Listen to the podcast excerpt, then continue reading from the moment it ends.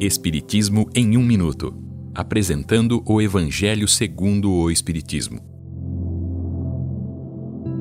Capítulo 5. Bem-aventurados os aflitos. Motivos de resignação. As palavras de Jesus: Bem-aventurados os aflitos, porque eles serão consolados, indicam a compensação que haverá para aqueles que sofrem e entendem este sofrimento como parte de seu processo de cura.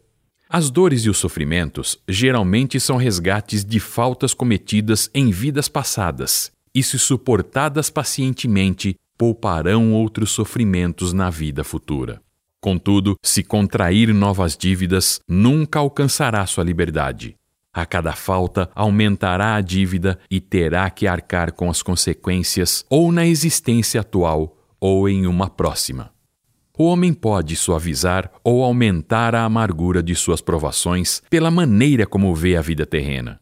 Quem observa a vida terrena pelo ponto de vista espiritual vê que ela é como um ponto no infinito, compreende sua brevidade e diz a si mesmo que esse momento doloroso passa rapidamente.